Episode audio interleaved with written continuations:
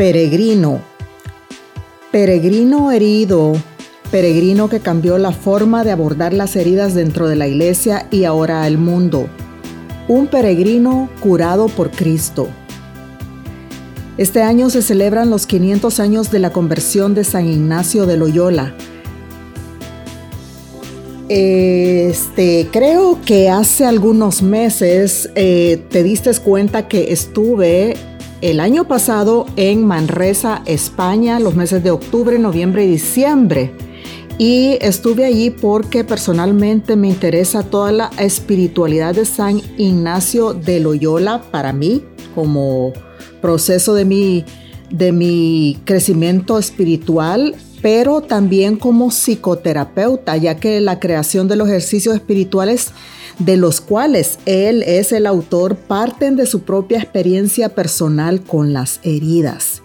Y esto es lo que yo hago en consulta, ayudarles a las personas a encontrar sus heridas, comprender sus heridas, procesar sus heridas, sanar sus heridas. Entonces, este autor, San Ignacio de Loyola, fundador de la Compañía de Jesús y ahora santo, vivió una transformación personal a partir de la herida que recibió en una guerra con una bala de cañón.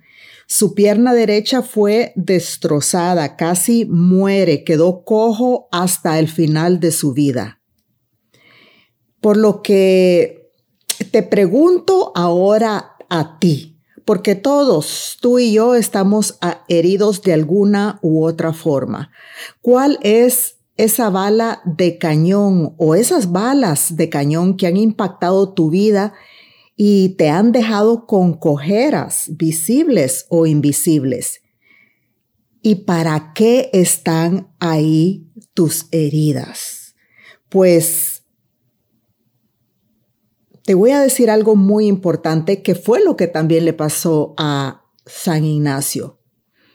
Dios busca al hombre por medio de sus heridas. Es así. Muchas personas no comprenden esto, pero es así. Dios te busca a ti y a mí por medio de nuestras heridas es la brecha que él utiliza para llegar a nuestro corazón. Y en la vida de Ignacio de Loyola, esta herida fue la grieta que Dios permitió se abriera en su cuerpo para conducirlo hacia la región interior de sí mismo las profundidades de su inconsciente y revelarle así sus muchas heridas y traumas que comienzan con su nacimiento muy triste porque cuando él nació, su mamá murió.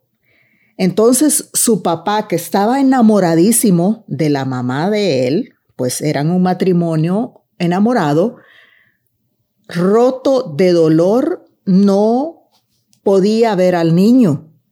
De manera que el niño creció con, con la ayuda de una nana Así es que él, este niño, creció privado del amor de sus primeros cuidadores. Su mamá murió y su papá no lo podía ver. Huérfano de madre y huérfano emocional de padre, creció sintiéndose rechazado, abandonado, culpable y sin valor. Muchos de nosotros nos hemos sentido así alguna vez. Por eso creo que es un buen momento para que te preguntes, ¿qué clase de ecos produce o ha producido en mí el escuchar esto? La historia de, San Ignacio. Y si buscas en tus recuerdos, te puedes preguntar qué me marcó a mí de niño o de niña que hasta hoy no he podido superar. ¿Qué he intentado hacer hasta ahora para sanar? Es importante que te respondas, respondas a estas preguntas porque la respuesta puede definir la calidad de tu vida. ¿Cómo hasta hoy vives tu vida? ¿Cómo hasta hoy respondes, o, o mejor dicho, resuelves o no resuelves todos estos eh, problemas de carácter emocional, de autoestima, de valor propio en tu vida. ¿Por qué? Porque esto es importante, querido podcastero o podcastera. Es importante porque las heridas se convierten en creencias. Efectivamente, en el caso de las heridas de Ignacio, con el tiempo y a medida que entraba en años, se convirtieron en convicciones. Decía, mi madre murió por mi culpa, mi padre me rechaza, no valgo nada, no merezco, soy culpable.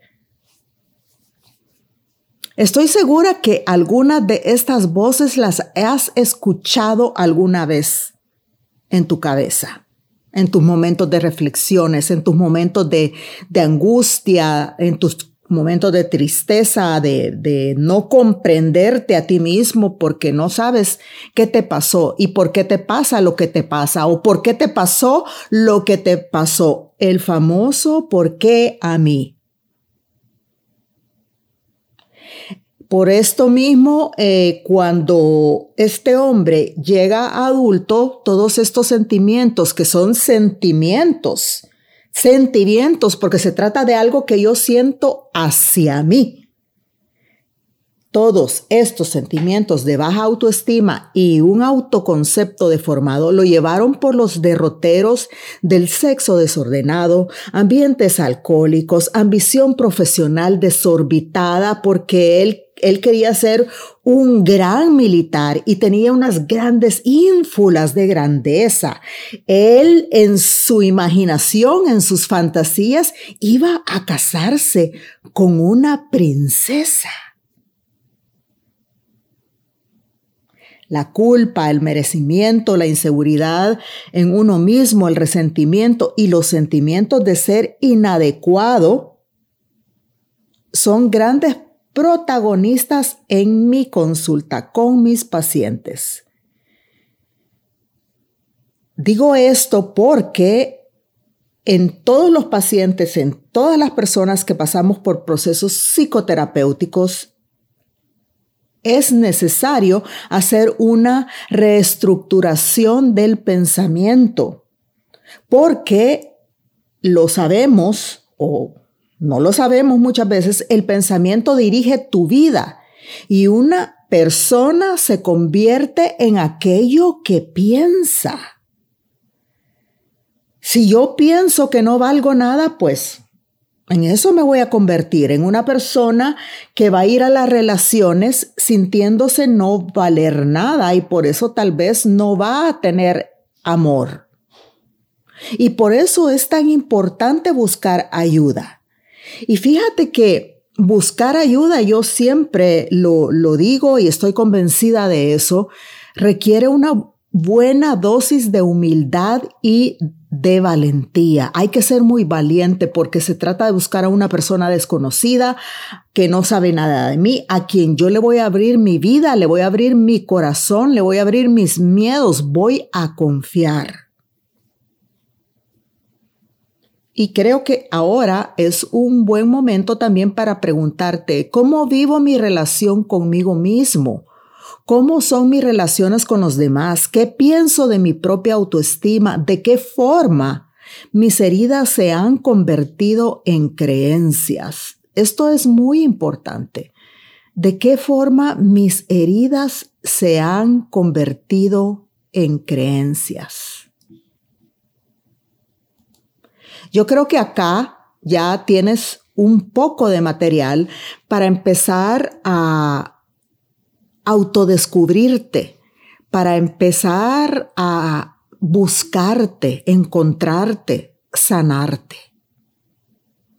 En el caso de San Ignacio, este hombre experimentó una conversión muy profunda.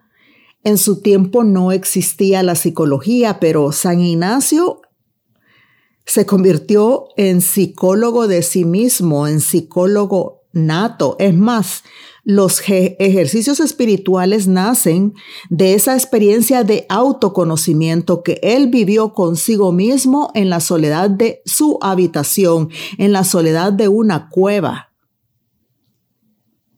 un lugar santo que he sido muy afortunada de haber conocido y poder estar allí. Y al entrar él en este proceso de autoconocimiento, hizo algo que nosotros los psicoterapeutas, los psicólogos hacemos con los pacientes. Ayudarles a entrar dentro de sí mismos para conocerse. Y si tú ya eres una persona convertida, confía que sanarás. Pero déjame decirte algo, si después de haber tenido una conversión y se ha vivido la experiencia profunda de la sanación interior, pero persisten conductas o sentimientos que no ayudan a crecer como personas y fantasmas del pasado siguen enturbiando las relaciones, es entonces importante acudir a la psicoterapia. No se trata de dudar que Dios te ha sanado por completo, sino de reconocer con humildad que ha llegado el momento de ser acompañado o acompañada por un experto para conocerte mejor, para crecer como persona y transformarte en la persona que estás llamada a ser, en la persona que Dios te ha llamado a ser. A San Ignacio de Loyola le tomó años llegar hasta este punto de sanidad física, mental y espiritual.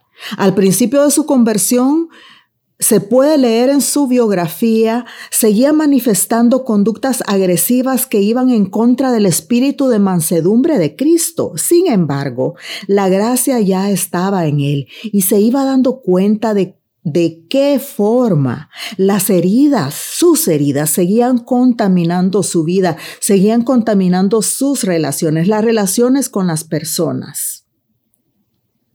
Por ello es que también apartado del mundo, del ruido del mundo, metido en una cueva,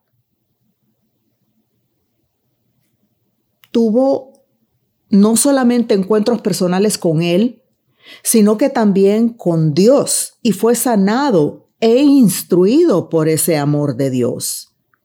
Solo entonces estuvo listo para salir de forma óptima, eficaz y auténtica, siendo él mismo, al mundo para ayudar a sanar a otros. Y lo dice muy bien el sacerdote jesuita Javier Meloni. Debemos estar en el ruido del mundo donde la gente está dañada Ahí hemos de partir el pan y repartirlo. Yo soy Sheila Morataya, gracias por una vez más escucharme. Si tienes preguntas, si necesitas ayuda, no dudes en llamarme. Escríbeme, ahí está mi correo y están todas mis redes sociales. Sheila, sheilamorataya.com. Hasta la próxima semana. Recuerda que eres único e irrepetible. Única e irrepetible. Ajá.